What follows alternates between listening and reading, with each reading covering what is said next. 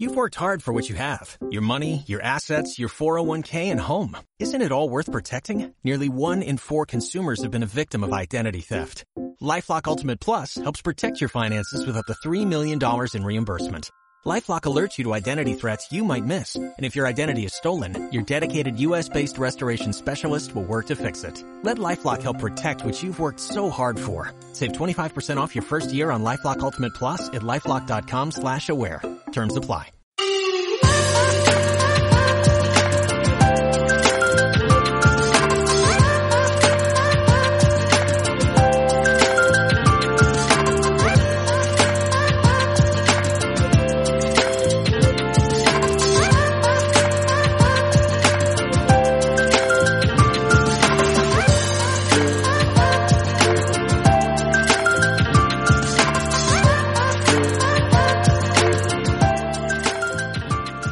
Hola y bienvenidos al episodio número 15 del podcast Urban Explorers, segunda temporada y segunda parte de nuestro especial sobre vinos de Jerez. ¿De qué nos vas a hablar hoy, Chemo Marín? Hombre, yo creo que habiendo dado la chapa tantísimo con el vino de Jerez en todos los episodios anteriores, hablando de lo que fuera, al final acabábamos mencionando los vinos de Jerez, creo que se merecía ¿no? que le dedicáramos un poquito más de tiempo especial a estos vinos.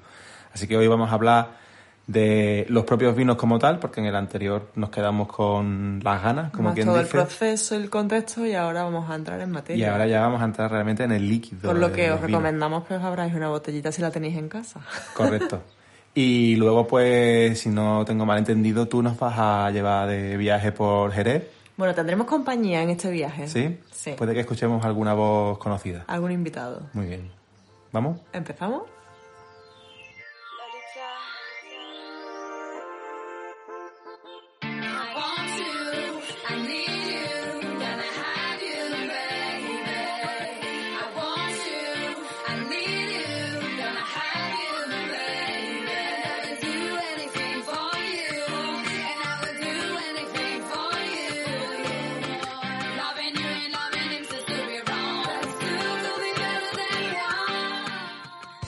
Abrimos nuestra botella de fino manzanilla amontillado oloroso o palo cortado.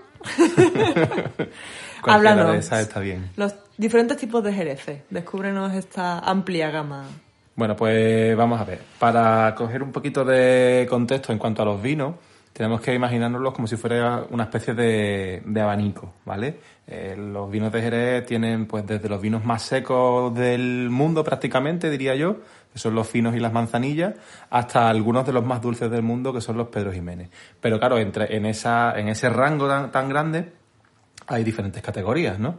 Entonces, normalmente lo que hacemos es hablar de los que para mí son los verdaderos, ¿no? Los auténticos o los que más merecen la pena, sin desmerecer a los otros, pero para mí merecen mucho más la pena los considerados vinos generosos, ¿vale? Que es la, ca- la categoría principal. En esta categoría entran, pues, lo que estuvimos viendo en el episodio anterior, los vinos de crianza biológica y los de crianza oxidativa, es decir, manzanilla fino y amontillado y, eh, por el otro lado, oloroso y palo cortado, ¿vale? Luego estarían, eh, en el resto del abanico, estarían por, eh, por otro lado los, los llamados generosos de licor, que son los, los pale cream, los medium, los cream.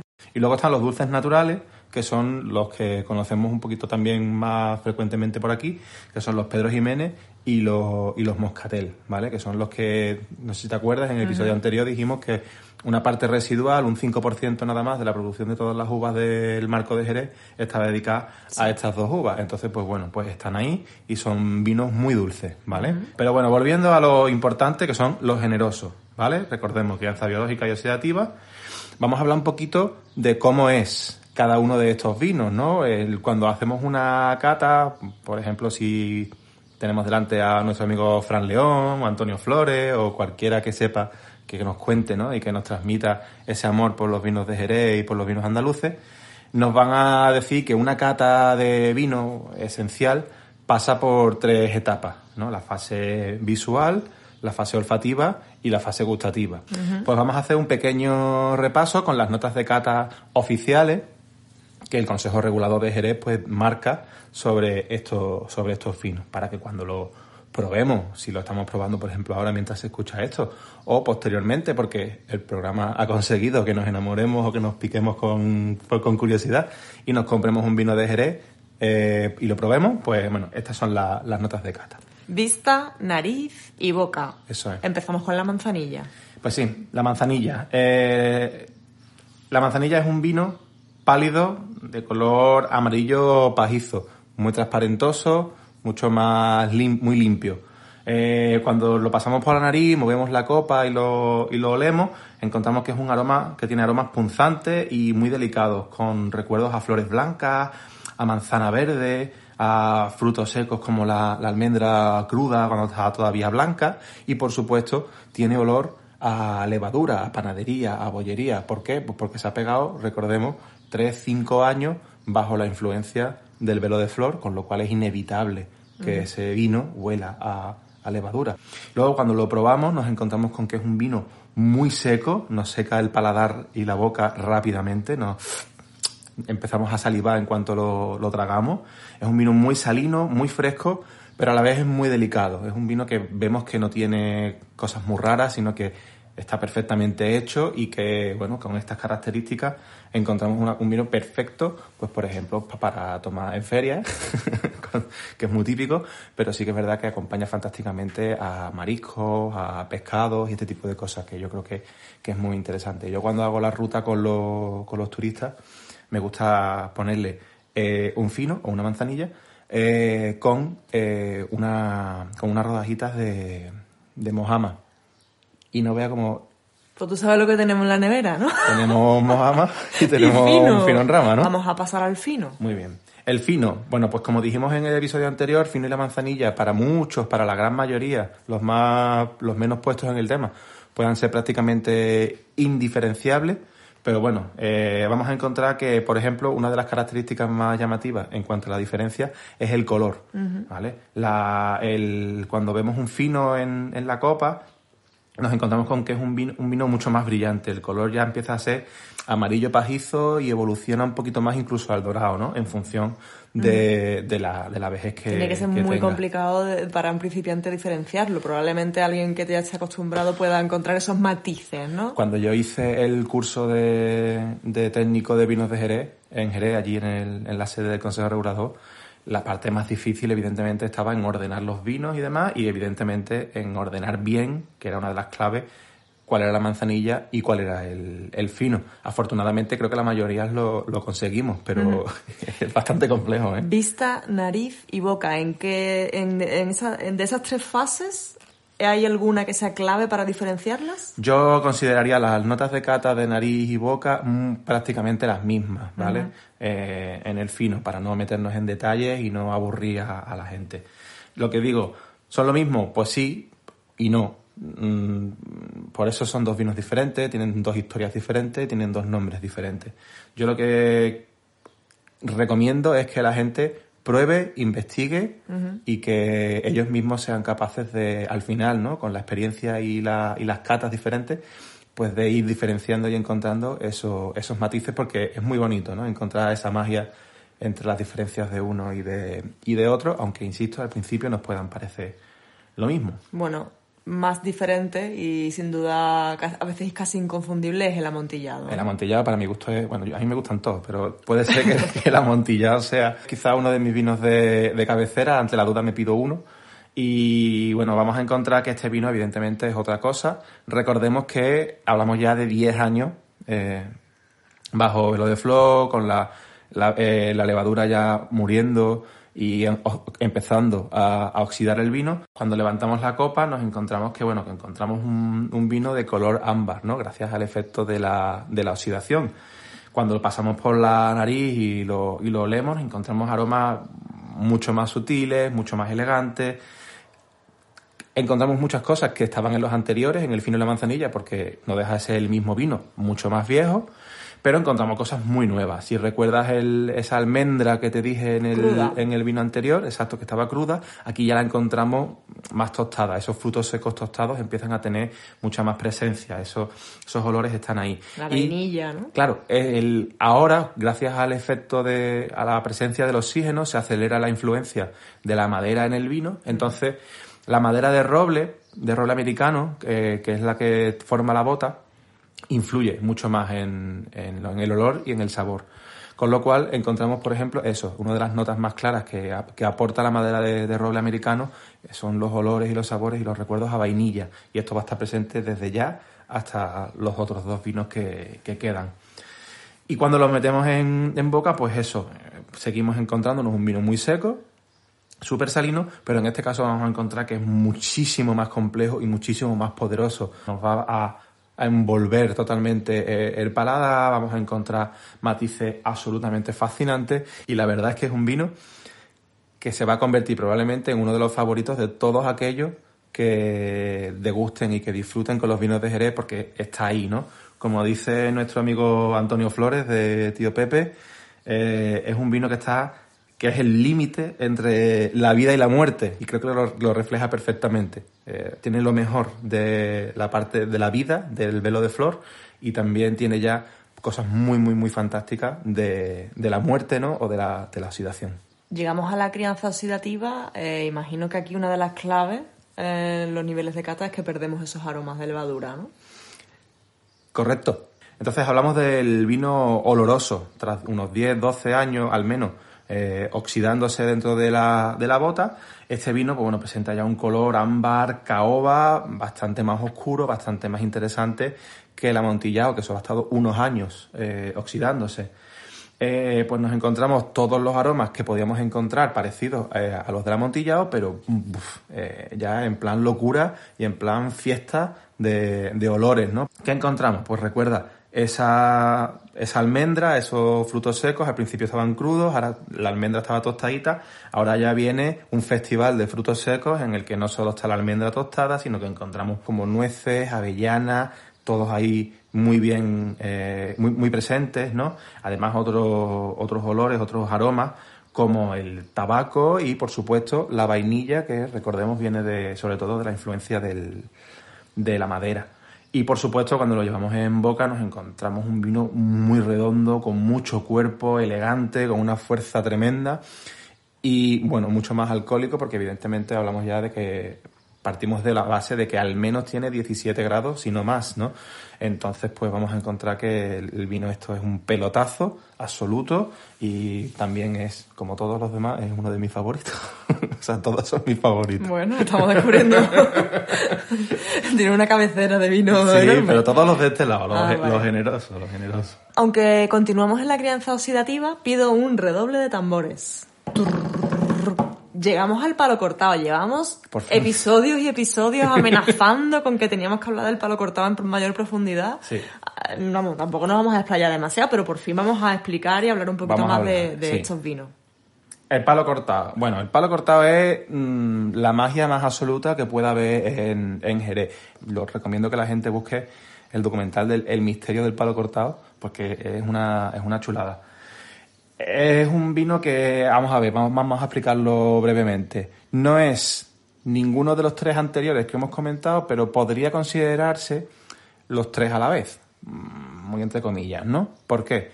Porque este vino, la manera sencilla de explicarlo es, este vino comenzó siendo un fino o una manzanilla y en su evolución hacia, el, hacia ser un amontillado, digamos que la levadura, en vez de morir naturalmente cuando le llega el momento y convertirse en un amontillado, esa levadura muere bastante antes de lo esperado o se mata. ¿Para qué? Para que en vez de hacer esa evolución que era la esperada, tome el camino mucho más parecido, empiece a oxidarse antes y se parezca mucho más a un oloroso, partiendo de que era un fino, ¿vale? La diferencia con respecto al propio oloroso es que el oloroso nunca ha sido un fino antes. Entonces, claro, la magia del palo cortado está en esto. La definición oficial dice que el, el palo cortado tiene a una la, la nariz compleja de un amontillado con la estructura y el paladar de un oloroso. ¿vale? Y ahí está la magia, de verdad. Es un vino mágico porque vamos a encontrar muchísimas cosas. Cada persona puede encontrar mm, detalles, matices, olores y características y sabores eh, muy diferente y yo creo que por eso es un vino que está tan de moda ahora mismo entre los más frecuentes bebedores de Jerez, pero también en los que no, en los que se están iniciando y demás. El palo cortado es, es un vino que, que va bien con todo prácticamente. Y entonces ante la duda, por ejemplo, si estamos en un restaurante, muy probablemente, mm, si no sabemos qué vino de Jerez pedirnos, pues a lo mejor con un palo cortado seguramente eh, acertemos. ¿Cómo es la cata del, del palo cortado? Bueno, pues vamos a ver que en, vista presenta un color castaño intenso, lo movemos y tiene reflejos ambarinos que, bueno, que te recuerdan, ¿no? A lo que comentábamos del, del amontillado. Cuando lo pasamos por la nariz, pues tengo que apuntado magia, evolución, es, una, es verdad, es, es magia, tiene unos, unos aromas que son fascinantes.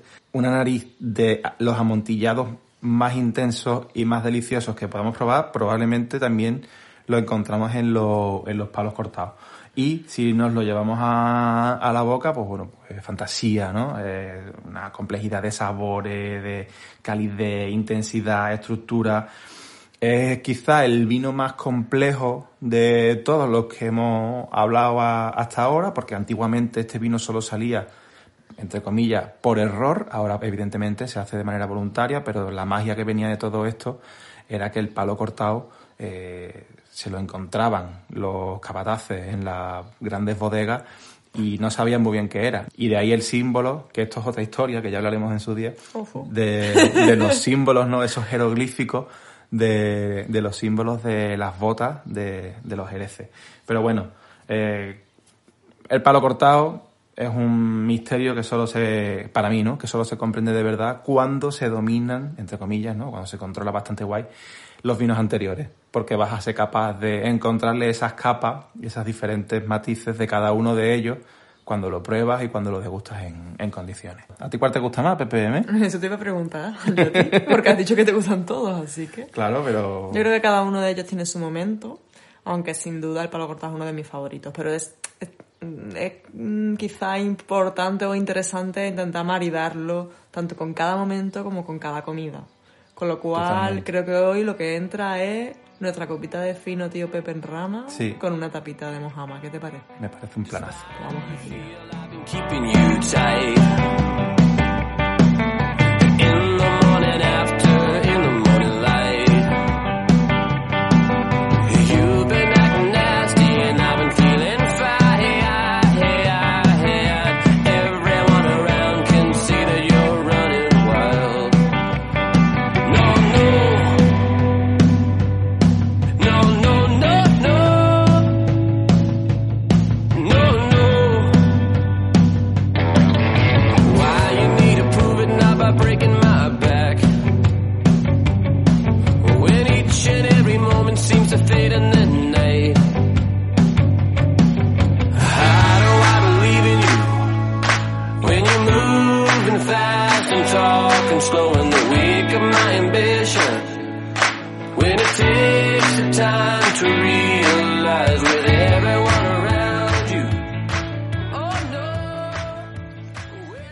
conocemos todos los vinos de Jerez, sus procesos, sus notas de cata, todo este rollo que he estado yo contando, ahora evidentemente lo que toca es ponerlo en práctica y creo que pocos sitios mejores en el mundo para poner en práctica los vinos de Jerez que la propia ciudad de Jerez, ¿no? Pues sí, dos formas bastante fáciles de adentrarnos en el mundo de los vinos de Jerez, en el propio Jerez o en el marco. Puede ser gracias a los tabancos o también visitando la- las bodegas, ¿no? Que nos podemos encontrar en Jerez, en San Lucas, en el puerto también, ¿no? Como bien explicaste en el episodio anterior. Eso es. ¿Qué es eso del tabanco? Es algo muy propio de, de la ciudad de Jerez. Algunos dicen que surge la palabra de entre estanco y tabaco. Otros que es un, reemplazó a la palabra taberna. ¿Qué encontramos aquí? Es lo que conocemos en Sevilla, algo así como una bacería. Vale. Venden el producto, sobre todo el vino a granel, pero también puedes tomar, tienes la barra para tomártelo allí. Guay. Evoluciona también en el sentido de que es muy característico en los tabancos espectáculos flamencos, pero de los clásicos del flamenco hondo. Flamenco de verdad, ¿no? Aunque ha ido evolucionando y ahora pues también se convierten un poco un poco más en tablados, un poco más turísticos, ¿no? Vale. Pero se mantiene también la, la esencia. Qué guay.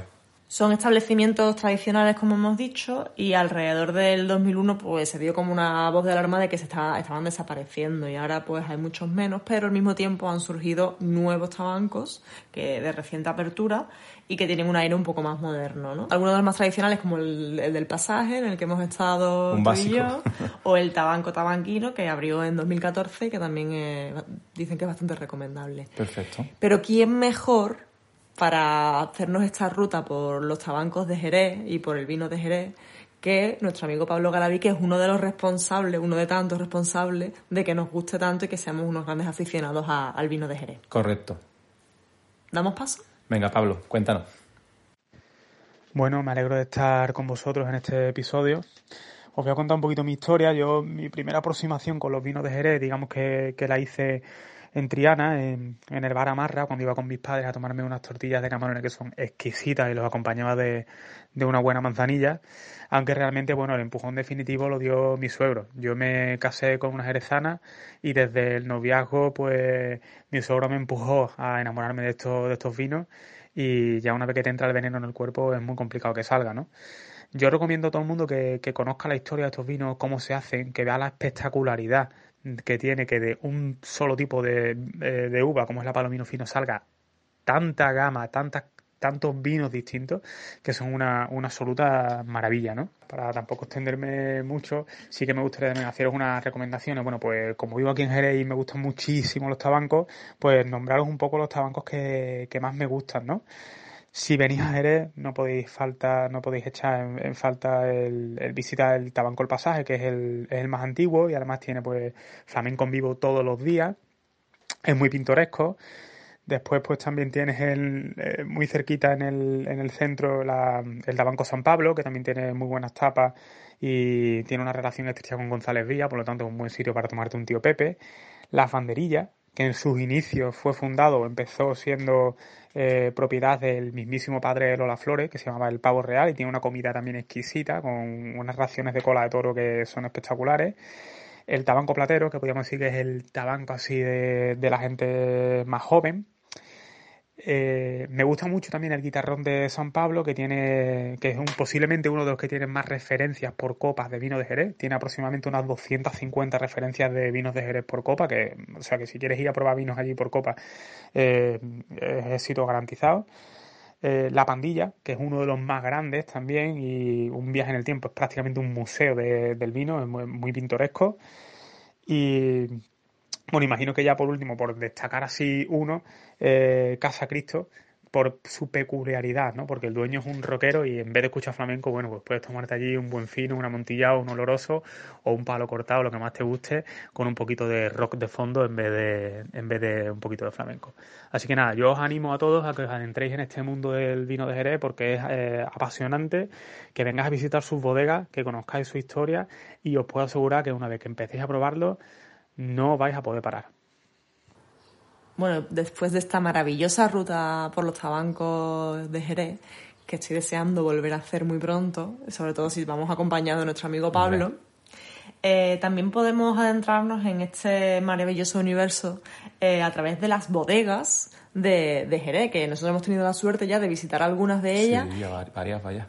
Y son pura historia, son patrimonio de, de- de- de la ciudad. Desgraciadamente muchas de estas bodegas tradicionales ha- se han perdido, algunas de esas botas se, las han comprado unas y otras, pero bueno, podemos encontrar algunas de ellas tanto en el centro de la ciudad como más en los alrededores, que es el caso de Fundador, Vale. que son unas bodegas enormes, que nosotros fuimos a, a conocerlas. Eh, aquí nos sorprenderán, por ejemplo, sus majestuosas naves. Aquí se celebra, eh, como suele ocurrir en este tipo de espacios, se celebran bodas, Claro. pero también se pueden hacer visitas. Las visitas rondan los 12 a 18 euros. Y aquí lo interesante es que no solo probamos los vinos, sino también los brandy. Conocerás los brandy de Terry, que son bastante Muy populares. populares. Eh, pues aquí los encontramos en la bodega Fundador. Entre los edificios que componen estas inmensas bodegas destacan el castillo, el molino, la tribuna, la luz y la mezquita. En la visita se conoce sobre todo el molino, que es la bodega más antigua de la región, según dicen, en funcionamiento desde 1730, el jardín de la Puerta de Rota, que es considerado bien de interés cultural, y luego pues un museo, ¿no? Donde se recoge un poco la muestra de, de la historia de, de sus marcas y el proceso de elaboración de los vinos y brandy de Jerez. Qué guay. Tiene una, una de las bodegas es, es espectacular, las llama- estas llamadas bodegas catedrales, que son tan grandes, que tienen los techos tan altos para mantener la temperatura fresca, sobre todo en verano, con los suelos de albero, etcétera. De verdad, son flipantes. A nivel turístico también es realmente interesante y muy, muy conocidas las bodegas de Tío Pepe, de González Vía. Es un conjunto monumental de bodegas, está ubi- ubicado en pleno centro histórico de Jerez eh, y es un referente de la tradición vinícola del siglo XIX con patios andaluces, calles emparradas y sobre todo las espectaculares bodegas centenarias donde envejecen sus vinos. Eh, por decirte dos ejemplos de lo que podemos conocer aquí, la Real Bodega de la Concha, Correcto. es uno de, de los espacios más característicos y llamativos de, de Tío Pepe. Y la calle Ciegos. Bueno, Una de las más fotografiadas de Jerez, a pesar de no ser abierta al público. Y bueno, de hecho dicen que la calle Ciegos es la calle más bonita del mundo. Yo recomiendo ir a González Vía en la época que dijimos en el episodio anterior, ya entrando el calor, mayo, junio, julio, que está la calle Ciegos está para comérsela. Pues yéndonos mm, todavía más al centro, tenemos dos bodegas muy interesantes. Por un lado, las bodegas Urium, Sí, hombre, nuestra amiga Rocío. que tú has tenido la suerte de ir con Pablo, no Sí, conmigo. sí. Yo no he podido ir todavía, pero espero que muy pronto ocurra. Pullita recibida. Y es una bodega familiar perfecta para adentrarte de una manera distinta a los vinos del marco de Jerez. Bueno, muy cerca también de Bodegas Urium está Bodegas Tradición, que también esta tuvimos la suerte de ir a conocerla a los tres y Sí. a mí me encantó. Es una de las que más me han gustado, de las que hemos visitado. Es un- también no es demasiado grande, bastante acogedora. La visita fue magnífica. Es una bodega de estilo clásico, con patios, con mucho encanto, naves pequeñas, escondidas en los callejones de Jerez. Aquí el precio, y le explico por qué, es de 35 euros, con una visita de 90 minutos aproximadamente, pero que no es una visita al uso como las que hemos visto hasta ahora. Eh, incluye la visita, claro, a la bodega, y, mm, explicando el proceso de crianza y el envejecimiento de Jerez, y también una visita a la pinacoteca. Una pinacoteca en una bodega. Correcto, es ¿Eso cómo una- es? la visita es comentada también y la colección de pintura es de pintura española de los siglos dieci- eh, perdón, de los siglos del 14 al 19. Y además, eh, su visita me- merece especialmente la pena, no solo por todo lo que se visita, se ve y se aprende, sino por la cata posterior. Es una cata guiada de los vinos Bors y Vos, tradición y fino tradición. Correcto. De los Bors y de los Vos hemos llegado a hablar. Eso no lo hemos contado, pero lo cuento muy, Aprovecho muy para, brevemente. para que entendamos la importancia que tiene una cata de, de vinos de estas características en tradición. En Jerez, como ya explicamos en el episodio anterior, la, no, no prácticamente o no se Jerez no se caracteriza por tener vinos de añada, sino que lo que se hace es que con esta crianza dinámica que dijimos, se van mezclando todos los vinos de todos los, los años. No podemos decir a ciencia cierta qué edad tiene un vino. ¿Cómo se certifica entonces la, la vejez? El, el Consejo Regulador de, de los vinos de Jerez lo que establece son dos categorías que certifican que los vinos tienen al menos eh, 20 y 30 años, perdón, de vejez media certificada, ¿vale? Hay un panel de cata especial que va a probar esos vinos con una serie de características muy concretas y un- unos requisitos muy, muy severos, ¿no? Por así decirte. Van a demostrar mediante esa cata y esa, y esa evaluación que los vinos tienen al menos, insisto, 20 años de vejez media, entonces se llamarían VOS, V-O-S, que significa Very Old Sherry, o si tienen al menos 30 años de vejez certificada, de vejez media, claro, se llamarán VORS, V-O-R-S, que significa Very Old Rare Sherry, ¿vale? Que, bueno, para que la gente diga, bueno, es que 30 años es una barbaridad, bueno, pues que sepa que 30 años es la vejez media mínima que se puede certificar mediante este proceso. Probablemente, si te estás tomando un BORS, yo estoy casi convencido, y la mayoría de, bod- de bodegas así lo pueden demostrar, de que esos vinos no tienen 30 años de vejez media, sino que tienen probablemente 50, 70, 80 o a lo mejor incluso algunos más, porque tú piensas que algunas de las soleras centenarias de las bodegas de Jerez, pues son eso, centenarias.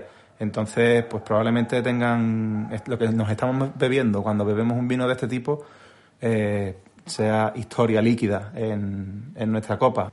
Todos estos años van acompañados con unos aromas increíbles. Bueno, claro, imagínate. Y aparte también con un precio acorde, por supuesto. Claro, De eso, por ahí de- iba yo con que 35 euros la visita era normal con lo que luego vas a catar. Porque Claro, normalmente claro. en carta, mínimo, mínimo 10 euros te puede costar una copa de Bors. Sí, una copa de, en cualquier cortado, de lado, como poco 8 o 10 euros, sí. Y de hecho recomiendo terminar la visita en Bodegas Tradición comprando, por supuesto, una botella de... Sí. Nosotros nos trajimos el palo cortado Bors de Tradición. Y por supuesto no podíamos terminar nuestra ruta pasando también por el puerto, el puerto de Santa María y Sanlúcar. En el puerto pues podemos hacer una ruta de bodegas, algunas tradicionales y más pequeñas como la de Gutiérrez Colosía, no sé si la Sí. recuerdas, y otras más pa- patrimoniales y turísticas como es el caso de Osborne o Caballero que está en el castillo de San Marcos. Pleno centro del Mm. puerto y además muy bonita, ¿eh? Y ya que estamos aquí, pues puedes acercarte a los restos romanos del poblado de Doña Blanca, ¿no? En el caso de Sanlúcar, que también es fundamental su visita a nivel gastronómico y enológico, eh, podemos visitar la bodega Delgado Zuleta, que es la más antigua del Marco de Jerez, ¿no? Correcto. O también las de Barbadillo, que son una de las más importantes allí en la zona. Muy potente, Barbadillo. Y otra bodega más pequeña, pero muy auténtica y ah, para mí una de mis preferidas es la de Caireles. Hombre, nuestro amigo José siempre nos recibe con los brazos abiertos. Y yo a mí, por ejemplo, su manzanilla y su palo cortado me, me gustan especialmente. Pues sí, y continuamos en Sanlúcar, pero a modo de bonus track, os proponemos tomar la primera en la taberna del Guerrita Correctísimo. Y por la tarde unos cócteles en la Mandrágora, con vino de Jerez, por supuesto. Di que sí.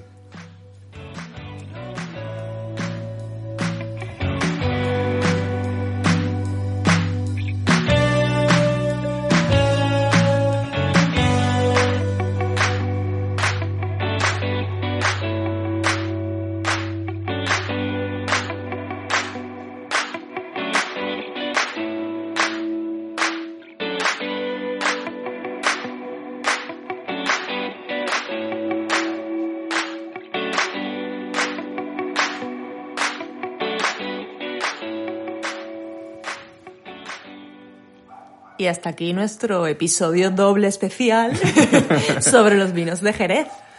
Sí, yo creo que ha merecido la pena. Yo creo que todavía nos queda muchísimo ¿eh? que contar de los vinos de Jerez. Pero no está Podríamos... nada mal para empezar, No, hombre, no está nada mal. güey. Hemos dedicado, no sé si en total ahora sí una hora entre los dos programas. Más que probable. Yo creo que está, yo creo que está guay.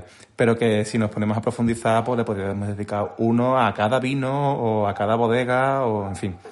Eh, la pasión por los vinos de Jerez no, no tiene límites. Bueno, así que estamos aquí para satisfacer a nuestros oyentes, así que las sugerencias las esperamos en Podcast arroba urbanexplorers.es o en redes sociales, arroba u-explorers en Twitter e Instagram o Urban Explorers en Facebook. Si nos buscan en Facebook, estamos ahí.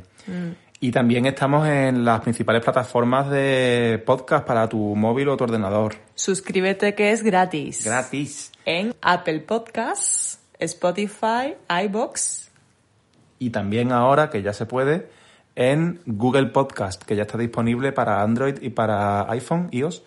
Eh, así que, bueno, otra plataforma más por la que poder suscribiros a nuestro programa. Si es que todavía no lo habéis hecho, que yo creo que ya que después, después de 15 programas, Tiempo, tiempo te ha dado de darle al botoncito de subscribe. Así que, por favor, si no lo has hecho ya, dale, mi arma. Nos vemos en la próxima. Adiós. Bueno, vemos, nos oímos. Bueno, lo que sea. ¿no? Adiós. Adiós.